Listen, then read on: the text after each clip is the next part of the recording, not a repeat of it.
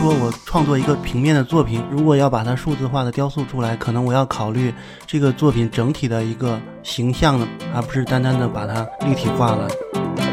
其实艺术品就是成年人的玩具，它就跟玩具就更容易结合在一起了。就它没有实际的用途，它就是玩的。潮流文化，我觉得在中国才兴起几年，这个还是一个婴儿阶段。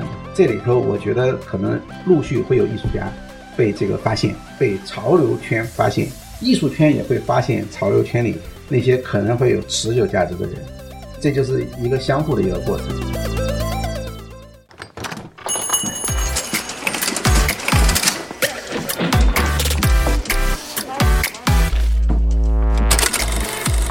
泡泡玛特和荔枝播客出品，国内首档专注于潮文文化的播客节目《Pop Park》，始于潮玩，不止于潮玩。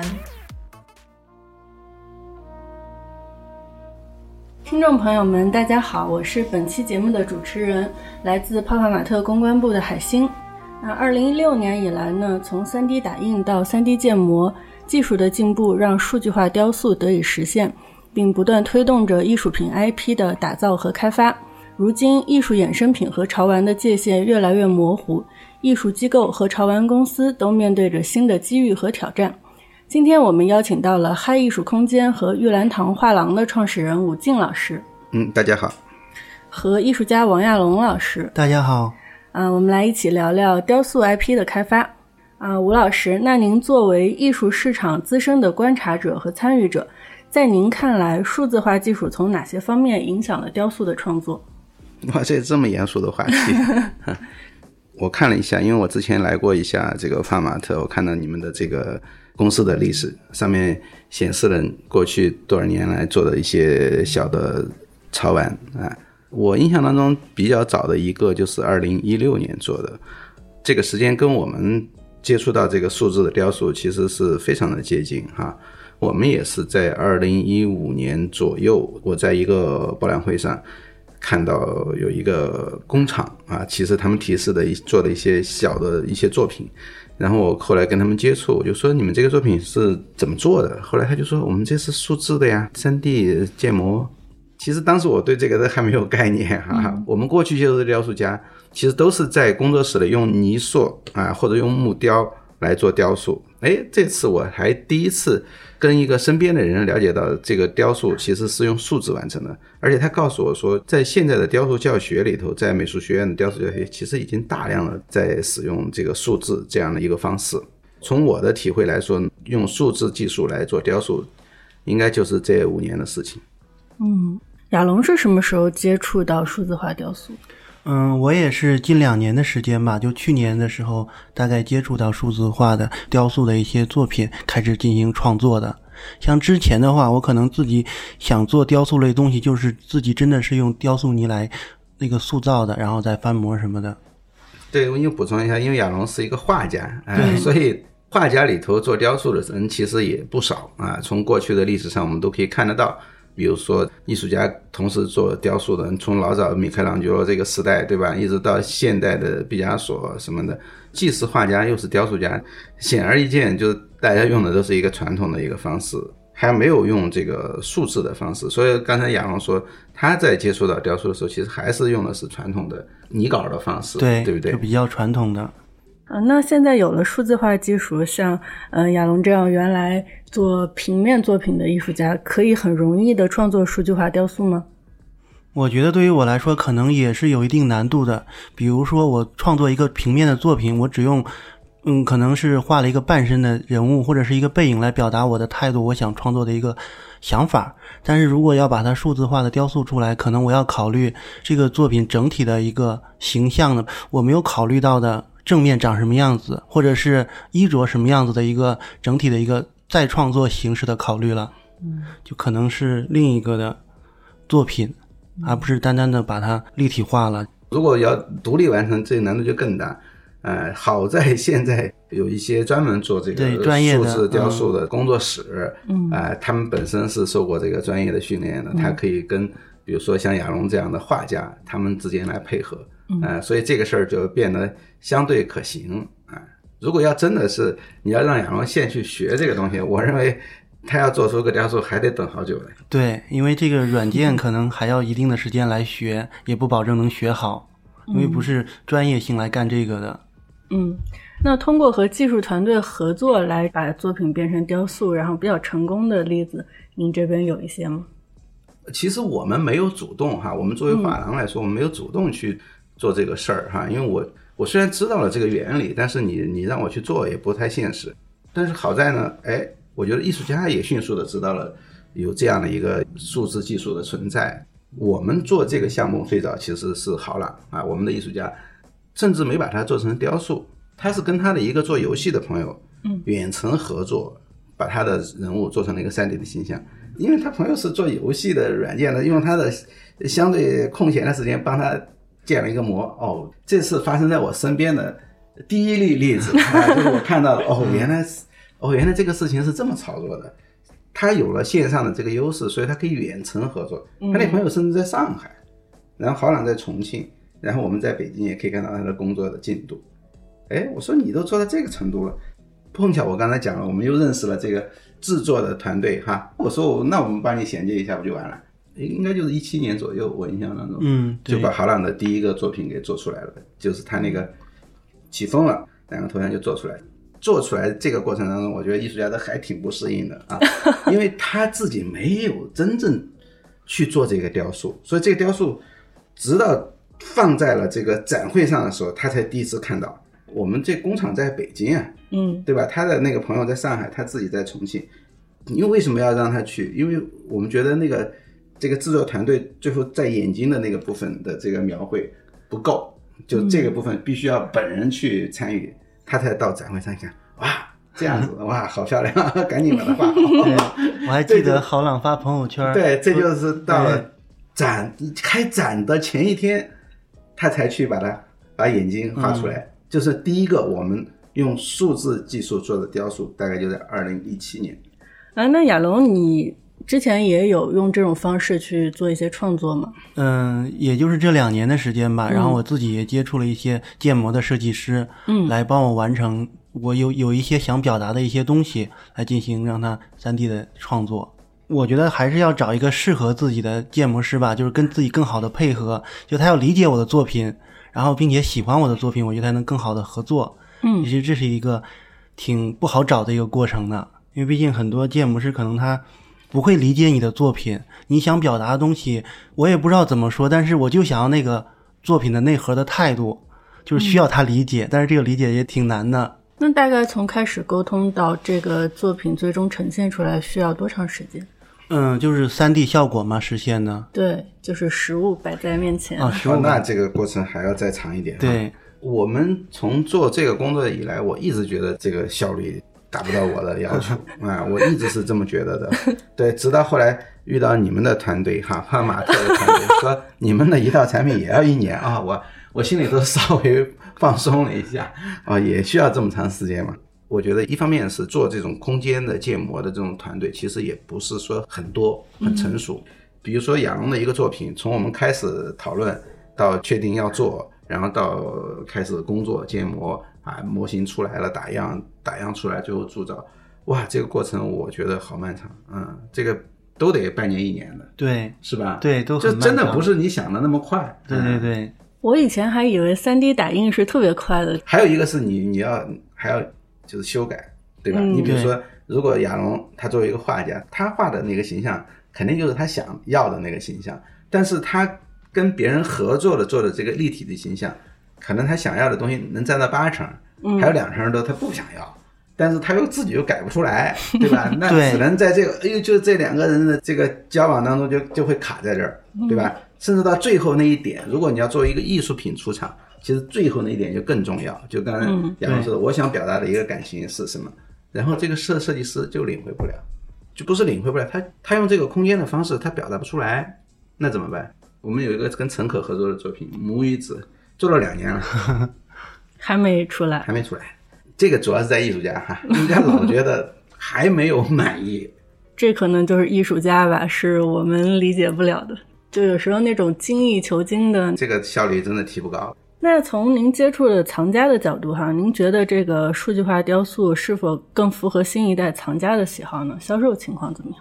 嗯，我我们从一七年哈，一七年开始推出这个就是来自于数字的作品，我觉得没有受到太多的这个阻力啊，市场的阻力就还比较接受。那尤其是有一些作品，就是在数字化明显的有优势的一些作品啊，我你比如说我们有一件不锈钢的这个豪浪的这个拥抱，这个作品，呃，一般人看到不会有感觉，但是但凡做雕塑的人，他们都会就非常的惊讶。就这个作品是怎么实现的啊？尤其是做传统的那个雕塑的人，他们没有接触过数字技术，嗯，他们会不知道这个作品怎么实现的，就难度非常的大。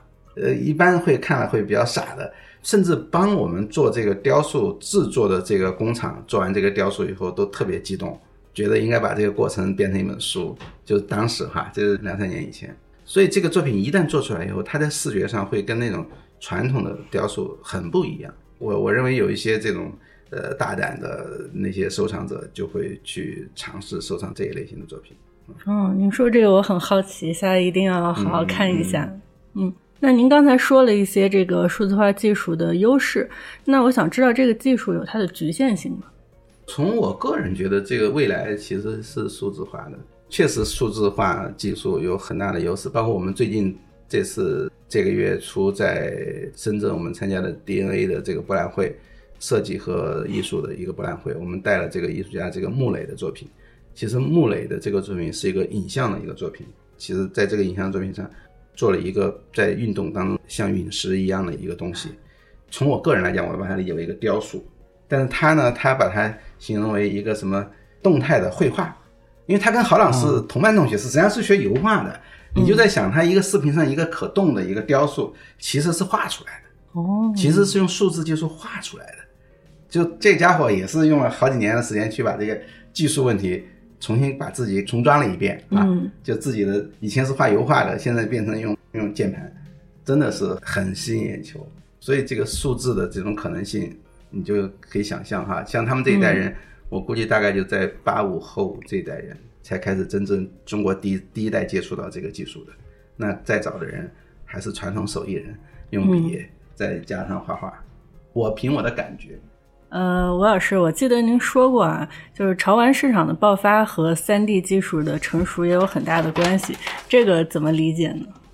这个就是我刚才已经说了，这个时间点哈，碰巧的一个时间点，就是。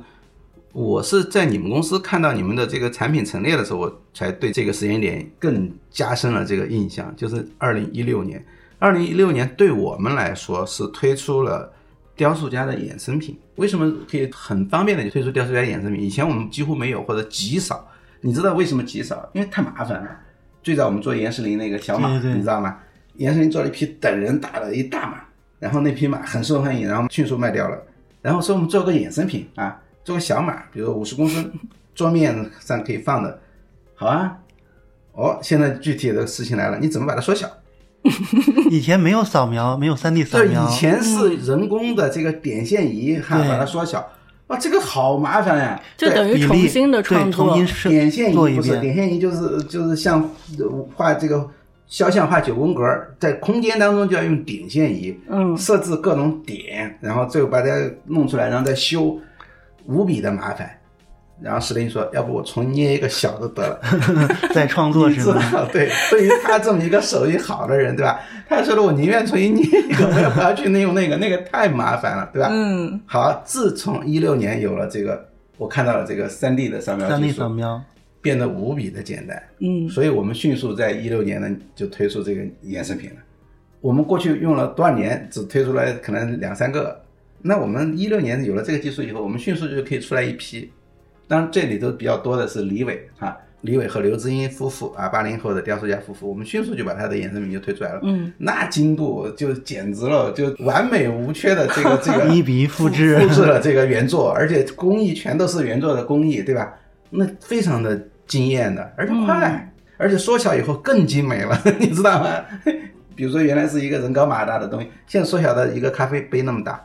它就非常的精美，所以也很受欢迎。嗯，这是一六年，所以我看到你们的这个产品也是一六年，我当时就很很感慨哦，原来大家都是在这个时候发现了这个三 D 的这个技术啊。其实对我们来讲，第一次技术只是用它来扫描、来缩放现成的一个传统雕塑，嗯，然后第二步才是我刚才说的，浩朗跟一个游戏设计师他俩创作的角度他俩合作建了一个模，把一个平面的东西给它立体化了。我觉得这可能是每一个人都有的这种初衷，就好奇创造一个东西，对对对创造一个东西，嗯，所以亚龙当时开始做这个也是出于这种兴趣。嗯，第一，我觉得我是好奇，我的作品要是立体起来长什么样子呢？我不知道，我想看一下。第二个，可能我觉得我的作品适合这样子的一个呈现，所以说就想尝试，大概出于这两点。那后来做出来的效果，你自己觉得满意吗？嗯，我觉得百分之八十吧，不能说百分之百。嗯，我觉得最早亚龙做的一个泥稿，我记得肯定是站在桌面上的，对一个戴帽子的，对对对，最早那个其实是很幼稚的，对哎很幼稚其实技术上是非常的不完美的，但是对他个人来说，我估计已经费了牛劲了。对于我自己当下来说，我觉得哎很好。前段时间搬家还拿出那个雕塑，我还自己看，当时为什么会觉得自己会觉得满意呢？现在来看还挺不好意思的，就是挺幼稚的做的东西。嗯，艺术就是这样。不不，对。技术技术达不到，哎 对。简单的说就是技术达不到，哎，但那个时候也没有办法去有数字的技术，所以我我认为有帕玛特这公司，它的基础，它的技术基础其实就是数字的三 D 技术成熟。嗯。啊，然后再加上中国本身就有玩具的这个产能，我对潮流艺术没有那么了解哈，但是我也看过最早讲他们这个香港的那些设计师做的这个手办，对吧？嗯他其实就因为在珠三角可以找到工厂给他做，而且可以小批量的做，做两百个。我们最早也是就做两百个，不做更多。嗯所以这个潮流玩具兴起是在香港。嗯，哎，这个当然，这我看到的是一篇文章，我说的不一定那么准确。嗯，可以说是从香港开始。是吧？香港是一个发源地，对吧？嗯其实香港发源地的一个很重要的基础，就是因为珠三角有工厂。是的。两位嘉宾是从什么时候开始关注潮玩的？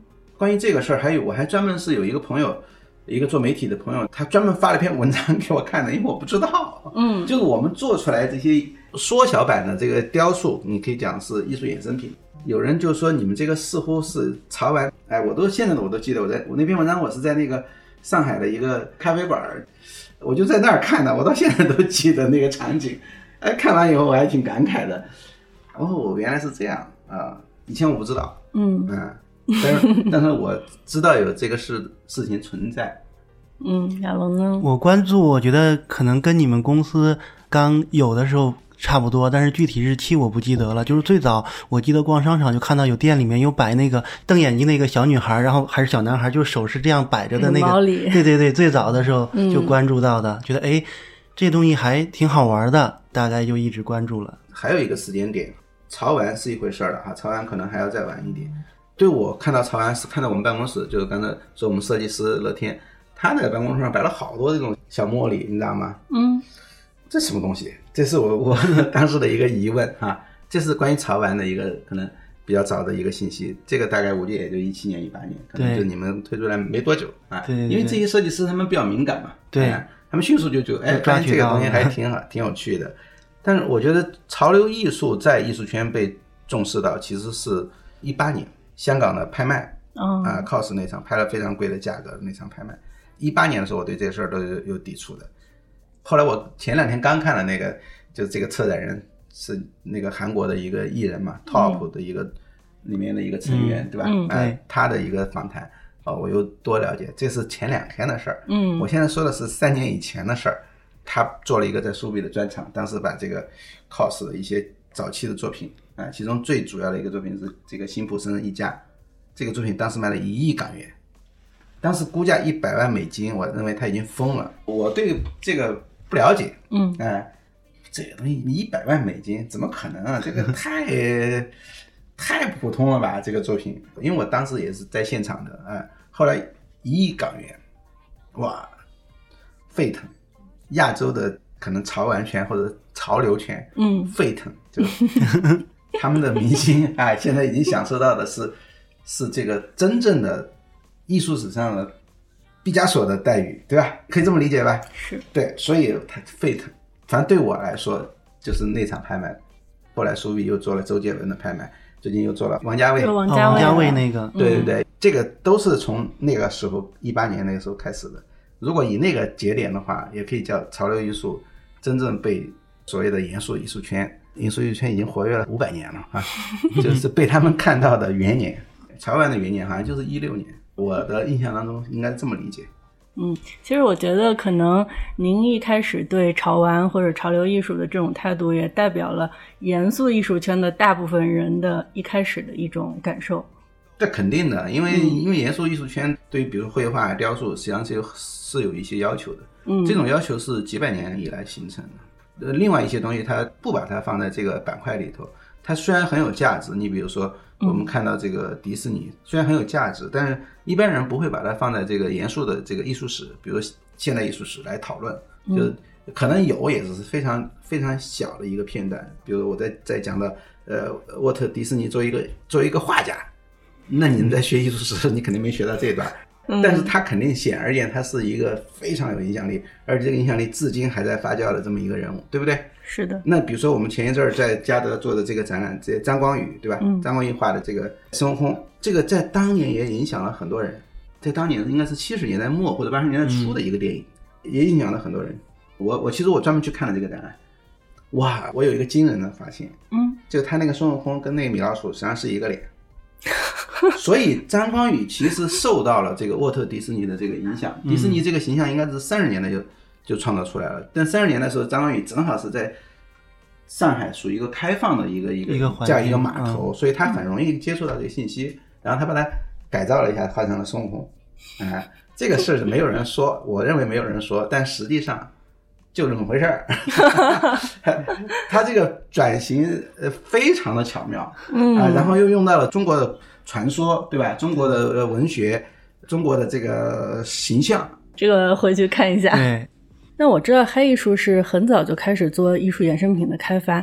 嗯，您能不能给我们讲讲这个艺术品、艺术衍生品和潮玩它的根本区别是什么？总不能只以价位来定。我我我原来没想过这个这个事情哈。呃，自从有人告诉我有潮流艺术，有潮流玩具，哦，我又去关心了一下。我刚才不是讲了这一段吗？其实我不认为这里头有有什么大的区别。艺术衍生品它可以是潮玩，潮玩也可以是艺术衍生品。嗯，所以你在 MoMA 的商店里头看到 COS 的时候，你也不奇怪。你认为它是个潮玩还是一个艺术衍生品？那我认为 MoMA 商店的时候，它把它定义为一个艺术衍生品。嗯，对。它因为它商店里卖还卖其他的衍生品，对吧？设计衍生品啊，艺术衍生品。你比如说马蒂斯做的一个杯子，毕加索做的一个盘子，什么这种。那 cos 做了一个打叉的这个玩偶，在那个环境下，它就是一个艺术衍生品。嗯，如果你把 cos 视为一个艺术家，那它这个小型的多版本的，它就是个衍生品。这个可以解释艺术衍生品和潮玩其实没有本质的这个冲突。那我觉得这里头，呃，区别会在哪里？其实我们最早的时候，就早几年的时候，我也跟潮玩有关系的这个朋友也聊过，哎，比如说他们就会认为。啊，有一些艺术家可能更像潮玩，有一些艺术家就不太潮啊。简单的说，不太潮。对，那这个潮究竟是什么，对吧？那这个就是就我觉得是见仁见智了。对，其实也不好说。就像我们觉得，你比如说，我们觉得李伟和刘志英的雕塑是非常经典的，是来自于呃西方的写实雕塑传统，然后融合了中国的古代的石刻这个文化在内的，是非常经典的一个。一条线，嗯，但是也有很多人认为它好像也是个草案似的，也可以变成对，可以改变，也可以改成手办，对吧？对，对对对，所以说这里头很难讲。嗯，我觉得它没有鸿沟。比如说帕马特在做这个草案的时候，势必最后跟艺术是不能分家的，嗯，就势必会跟不同的艺术家来做合作。我是这么理解的。实际上，近期帕帕玛特也新成立了一个艺术衍生品的产品线，嗯。嗯，不知道您听说没有？就是我真的不知道。IFA，嗯，目前第一个艺术家就是我们的设计总监，是吗？他作为艺术家，对对，他最近也是在松美术馆办了他自己的画展。啊他是你们的设计总监，最新卖断货那个。我我刚才你们在说的这个叫什么来着？小野，对，那个形象叫小野啊。但是这个作者实际上是个中国人，对，那个只是个笔名，对对对，啊，那是玩偶的名字，对吧？对，那是玩偶的，小野是玩偶的名字啊！我明白了，我明白了。对对对，这个呼应了我刚才那个道理嘛。其实这里没有鸿沟，嗯，这天然它就是一起的。一个玩偶要成为一个艺术界较好的作品，其实也要走过很长的路。所以 cos 在成为今天的 cos，这个中间我估计也已经走了太久了。很有意思的话题。嗯，亚龙，那你作为艺术家，你对艺术品、艺术衍生品和潮玩的看法是怎么样？我觉得这两个东西肯定是一个在设计的一个产品，比如说艺术衍生品，它可能是要在我的原作的基础上进行一个适当的美化的设计，可以让这些购买人群有一个，比如说这是一个花瓶，嗯是一个实用性的一个东西，可能是，但是潮玩可能是一个玩具的属性，怎么样再设计把我这个东西弄得更多的受众人群来喜欢，还是这样子的区别。嗯对玩具，其实我很早以前我就听到一个朋友，也是一个收藏家了，现在也算是一个呃重要的收藏家，他其实也讲，这个艺术品就是成年人的玩具。对，我记得他说这个话的时候，已经是十五年前了。对，那现在看起来，如果有人这么来形容这个艺术品的属性的话，嗯，那我觉得它就跟玩具就更容易结合在一起了。就是它没有实际的用途，它就是玩儿的，嗯嗯，对吧？这买这张画，买这雕塑，并没有实际的哪个用途，他就是开心的啊、所以，一个年轻人买一个小玩具，哈，一个儿童买一个玩具，他得到的这个快感是类似的。嗯、那亚龙，你愿意自己的作品被开发成潮玩吗？嗯，如果这个前提是符合我自己作品的表达态度，就是比如说我的作品做成潮玩的话，更符合我所表达的内核，我是愿意的。所以要看自己的作品适不适合。嗯同时我觉得我的作品可能是适合的，所以我是愿意的。对，其实亚龙正在尝试有一些 有一些他的绘画的里边的一些形象，把它变成这个、变成玩偶啊，其实正在尝试啊。对其实我们我们接下来的这个一些展览也会会带出来啊。嗯嗯就亚龙碰巧，我觉得他最近的绘画里头有好几个就特别有趣的形象啊，跟他以前的作品其实还略有区别。然后这些形象我，我个人认为就非常适合，所以我们其实也在探讨如何把它做成一个，首先是把这个形象让它立体起来，嗯然后同时还具备相当的水准，嗯然后再把它下沉到一个玩具的产品的这样一个层面，嗯。嗯我用词是下沉啊，那其实只是价格上的，真 真正做到这个产品，其实真的是一个漫长的过程。嗯就像我们刚才在路上说的，这个有一个十年以上的落差。从这个作品，你刚才讲茉莉对吧？从它的诞生，它做一个插画或者做一个设计师手办，到他最后被帕玛特推成一个风靡的一个玩具，嗯。其实这中间有十五年的时间，嗯，所以我刚才我也提到，你包括豪朗的这个小男孩形象，这形象在零六年前后就应该出来了，嗯所以从他十五年前到他可能变成一个玩具，中间真的已经隔了十五年了，不是那么短暂的，真的不是那么短暂的。所以其实亚龙我觉得也是一样，虽然亚龙还是一个呃相当年轻的艺术家，对，但其实他从事绘画也已经相当久了，至少也在十年以上了。对，对吧？所以这么久了，然后创作出来很多形象，然后其中才可能会有少数的形象适合变成一个一个玩具啊、所以玩具本身就像我刚才在讨论米老鼠一样的，对吧？大家可能不是那么在意这个，呃，可能也不是很贵，对吧？一个迪士尼的一个呃衍生品啊，一个玩具不是那么贵，但是放在历史上，放在二十世纪，它是一个非常重要的一个形象。嗯就像我们在说孙悟空这个形象是一个重要的形象是一样的。嗯你比如说张光宇这个形象，他又影响了高宇，高宇就借用了这个张光宇这个孙悟空，又把它变成他的这个孙悟空，然后创作出一系列的作品，然后在呃两千年二十一世纪的这个头十年里头，其实获得相当的一个认可，也代表了八零后，代表了这个动漫风格的艺术在艺术圈一个影响。我觉得用高宇来说也非常的准确啊、他是第一个售价超过百万的这个八零后的艺术家，在十年以前就超过了，而且他也可能是最年轻的艺术家可以上书比的封面，他二十多岁就可以上书比的封面。这背后，我刚才讲了，就是他那个孙悟空元素或者熊猫元素，其实是跟张光宇是一脉相承的啊、这个他自己也承认。那张光宇跟迪士尼又是一脉相承的，这个事情没有人我在 公开的叙述里都没有看到讨论，啊、其实是，啊、嗯，我认为还挺明显的。对这个脸的这个这个弧形，这个弧形中国画不这么画，嗯这就是西方绘画的这个呃，而且西方的漫画的一套方法啊、中国古代可能不画这种漫画。呃，据我所知啊，黑艺术现在也在一定程度的参与潮玩的开发，方便介绍一下吗？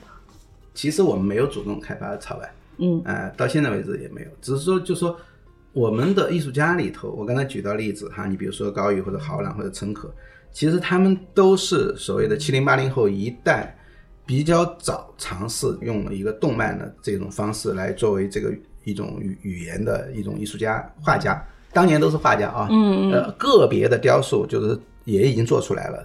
你比如陈可的那个那个雕塑，呃，其实当年就还挺贵的，哎、就一个小雕塑，零六年就做出来了，呃，你所以你现在看也是十五年以前，那个完全符合今天对潮流形象的一个定义。对对对哎、但是当时没有意识，大家都没有这个意识，他自己也不去做，因为太麻烦了。嗯这就我刚才说的技术手段没有跟上，做一个那个东西很费劲儿。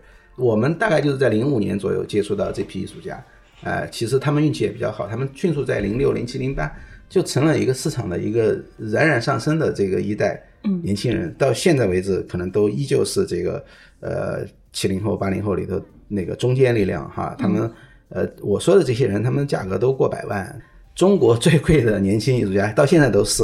但是你看，我们这么多年都没想到过这个这个事儿跟潮流文化的关系。那一个是说明我们的这个国内的这个商业的环境跟别人是有一个时间差的。你比如跟香港就有一个时间差，没有消费人群。中国的这个收藏家这个人群是有，因为他们这个是巨富阶层，你可以这么理解，非常有钱，但他没有一个白领或中产的一个消费人群。要有这个消费人群呢，我们早就把这衍生品做出来了。对吧？没有，哎，我们只是说尝试从原作向这个 向这个衍生品蔓延，然后其中有一部分有潮这个性质的内容呢，就把它可能会跟一些合作伙伴来做成呃玩具或者是其他的礼物，仅此而已。这个事情，呃，虽然我们已经很久了，十五年了，也没。也只是伸进去一只腿而已，我觉得另外一条腿都没伸进去。我就甚至认为，我们是不是应该跟这个要适当保留一定的距离啊、因为我觉得我们我们的核心可能还是围绕在就是艺术，当代艺术。我们会把当代艺术当中偏潮流的内容跟这个潮流文化有一个衔接啊，这是我们可以做到的工作，或者我们把会偏潮流文化的这个思路引进到当代艺术的这个世界里头来，让那些、呃城府的城府的人，或者说观念已经封闭的人，还可以看到另外一种想法，嗯对吧？为什么我想用到城府？就是因为前两天有个朋友圈在发，他的梦想就是做一个这个城府和有钱的收藏家。呃，然后这个条还被好几个人转发，我就当时觉得，哦，现在大家都这么想问题啊。嗯就大家觉得这是个褒义词是吗？对，可能有人觉得这是褒义词吧，嗯，就是呃坚持己见啊，做一个臣服的人啊。但是我我还是希望能够有一个通道，可以有一些年轻的想法进来，尤其是我是七零后的，呃，现在已经年过半百了，对吧？这对这个事儿就是很担心，对自己是不是已经是一个封闭，就哇头脑已经封闭了，我已经看不到新的价值了。这其实其实是有点担心的，就是你在看到一个新的东西的时候，你排斥它；我在看到 cos 的时候，我排斥它。这个东西能值一百万美金，人家狠狠的用一个亿来给我，哎，对吧？是不是这个这个？所以你后来我我我有一个朋友在美国一个画廊，一个非常老牌资深的画廊，他们是代理毕加索的。他有一次我跟他聊天，他就说，cos 自从在香港卖了一个亿哈，然后在纽约的拍卖也会上拍，然后因为他是新人嘛，嗯他在这种大型的拍卖里他是新人，你跟毕加索面前你肯定是新人，嗯对吧？嗯以前呃拍卖到了后半段就是垃圾时段，主要的顾客等不到垃圾时段，他们就走了。cos 就是放在后半段的，你知道吧？因为你在毕加索面前，我刚才说你是新人，对你只能放在后半段。然后他就说了一个细节，就说那这些老人们还是等着看完了 cos 再走。这就是一个很大的改变，你知道吧？这是一个很大的改变。以前这些人只看毕加索、莫奈，哎，现在要看完 看完 cos 再走，因为他们也想知道这个也好奇。对，到底发生了什么？这个家伙，嗯这个画两个叉叉的家伙也卖百万美金了。这个我纽约这个朋友，他们代理毕加索哦，哎、你要记住这个细节哈，你就知道很有很有意思。就是一个老钱，在一个新的一个一个文化面前，嗯一个态度。他原来不看，他现在看了，这个细节很有趣。嗯，其实说到这里，我觉得我还蛮佩服这三大拍卖行的，都已经几百岁的年龄了，然后还一直在引领潮流。那这些公司他们自己肯定也要学习能力嘛，他要要不然活不下来。但真的是现在拍卖行态度的年轻化，有时候都走得过激了。我觉得啊，你像这次苏富比的这个夜场，呃，七零、八零、九零占到一半的名额，嗯，那这是在以往是不可想象的啊。以往当然以往在香港的苏富比是由亚洲人来主持的，现在变成欧美的空降，嗯，哎，然后你也可以说他们在迎合这个亚洲，因为亚洲的年轻人好像貌似更有钱，啊，亚洲的。年轻人的消费比欧美的年轻人的消费要猛得多，所以他们干脆就把这个七零八零九零给放在这个对放在夜场。嗯，在这儿给不是特别了解艺术市场的听众们解释一下，就是拍卖行的夜场是指最重要的作品会放在那个时间段去拍卖，然后一般呃创纪录的作品或者说非常重要的在美术史上有地位的作品都是会出现在这个时段。对。所以日场就相对是比较便宜一点的哈，就是夜场，你想想看，你就假设一一帮老城府的人穿着那个夜那个西服燕尾服，对吧？嗯，他是在经过了晚宴之后才去参加拍卖，对吧？是一个很隆重的一个很有礼仪的这样的一个场合，所以叫夜场，对吧？夜场卖的都是贵的东西，白天场的。就是一些相对便宜的东西，对预热或者预热，你可以这么理解。嗯，对对对。其实这个跟泡泡玛特也有异曲同工之妙啊，就是据我们门店的同事反映，经常会有呃老爷爷老奶奶出现在我们的店里，他可能也不会买一些东西，但是他会去呃转看，然后呃如果你跟他交流的话呢，他会说。嗯，我们想了解一下现在年轻人都喜欢什么？对呀，对呀，是是是，就这就比如说我就是这样。我要是谦虚了。对，不不，我可能都不跟他们聊，因为呃都不好意思跟他们聊。嗯嗯嗯，两位嘉宾觉得什么样的雕塑 IP 适合开发成潮玩？我有一个感觉哈，就是还是肯定是有形象嘛。啊，一般来说这个形象。呃，是比较年轻的，比较呃可爱的，或者是比较可笑的。总而言之，是比较让别人容易亲近的啊，这么一个东西啊。如果你真的是一个巨人圈里的一个形象，那人家做成产品，我觉得也好像也不是很合适啊。你可以保持这个。冷酷到底，对对对，就等着博物馆来来收编你，对吧？你千万不要让人家呃老百姓都买得起，对吧？有所以有一有一种类型的肯定是不适合，哎，我们可以可以想象出来某一种类型的肯定是不适合的。你比如说极简艺术，我认为基本上都百分之百不适合，对吧？你做一个方方的一个盒子在那儿蹲着哈，它有三米大的时候，它就是个雕塑；它如果是 三个厘米。一个模范，对，这什么都不是了，对吧？所以这你可以想象出来，对吧？这种艺术肯定不适合。还有，我觉得，呃，过于的表现性的这个艺术，你比如抽象表现主义，哈，你你把罗斯科做成一个潮玩，我也想不出来怎么做。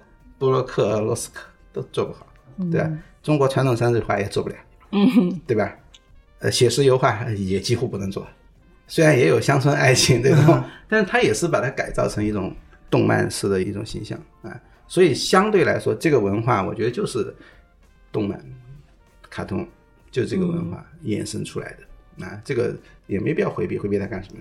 嗯，这个文化也存在了上百年了。嗯，刚才我讲，如果以迪士尼来看的话，二十年，所以我说张光宇三十年代跟他其实接得很近，非常的近。嗯，也一百年了。小龙觉得呢？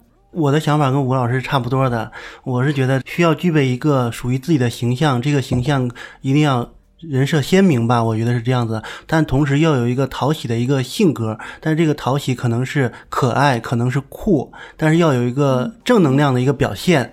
嗯，我觉得这样的是比较适合开发的。嗯，那如果说嗯现在要跟你合作，把你的作品开发成潮玩的话，你会不会担心影响自己原作的价格？我不会特别担心，因为我觉得这个东西是跟我的作品有关联，但是同时又是，呃，不是一条道路的一个产品。这个产品可以丰富我作品的维度，嗯，又又可以被更多人看到。通过这个潮玩看到我的原作，我觉得是一个相辅相成，是一个帮助我的过程。嗯。刚才吴老师说到 cos 哈，那除了 cos，其实像什么空山鸡啊等潮流艺术家，他们都是比较早去做一些把自己的作品立体化。那你觉得他们有哪些经验是值得咱们中国的艺术家借鉴？说实话，我也没有刻意去研究这个事儿啊。我我觉得，因为我刚才讲了，我觉得日本跟中国这个时差就差不多二十年啊。这二十年里头，可能我也没有特别重视空山鸡。跟我们看到的是村上隆或者奈良美智，对吧？就是这个类型的艺术家，就是空山鸡，可能在严肃的这个艺术圈里都属于还是比较相对比较偏的那那种类型啊。虽然他也非常的呃商业上非常的成功，呃，但是好像似乎过去若干年在过去的艺术世界里头都不怎么讨论他，那是最近才伴随这个潮流艺术的这个兴盛啊。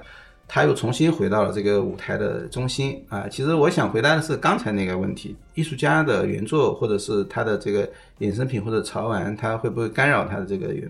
你看怎么理解哈？你比如说，我在理解这个蒙娜丽莎是一个国宝哈。新冠的时候，法国都已经扛不住了的时候，打算有人提议五百亿美金卖了，对吧？那这里头呃逻辑啊，其实是什么呢？就是说。蒙娜丽莎可能也是世界上传播的最广的作品之一，嗯，哎，说明它的衍生品在满世界飘，对吧？你也可以把它理解为一种 一种玩具的类型，在绘画这个角度，所以并不影响它的价值。它只是它挂在卢浮宫的时候，它是没有价的，无价啊。真正到了法国，如果揭不开锅的时候，还真有人说把它卖了得了五百亿美金，对吧？我看人家还真有人说，哎，这个价开出来，说不定还真有人买了。哎，这个这个贵啊！对啊，就是就现在最贵的艺术品都不到十亿嘛。嗯，就是在市场上交易过的最贵的都只是五五亿美金而已，对吧？这件要五百亿。嗯，就证明其实艺术市场那个还有一百倍的挖掘空间。但是这这一百倍的挖掘空间都是那些不卖的东西。就说我就说传播。你可以把衍生品当成一种传播啊，艺术的一种传播啊。有时候，如果你真的是呃获得一个特别广泛的传播的时候，那就像我们今天还是回答你，比如说呃，如果是迪士尼的获得一个广泛的传播，那迪士尼这个手稿或者是最初的那个原作也会非常的贵啊。所以，嗯，我觉得这个中间也是不完全冲突的。有时候可能会有一些冲突，但是我觉得这个问题不大，哎，就看你怎么来来看，看你怎么样对待自己的这个身份。嗯，好的，嗯，未来在艺术衍生品或者说艺术品吧和低价的潮玩之间，会不会产生新的市场热点呢？大胆的预言一下。我觉得会，那肯定会。我觉得帕玛特这个公司哈，现在也也蛮受瞩目的，也是一个呃听起来非常大的一个公司了，对吧？但是其实它的基础，我觉得是因为呃也相对比较偶然的原因，比如说把几个香港的设计师啊，或者日本的设计师、啊、艺术家呀，把他们的产品给他这个市场化了。那我觉得这个过程离他的一一个可以梦想的一个阶段中间还有好远嘞，因为其实有很多的艺术家就是。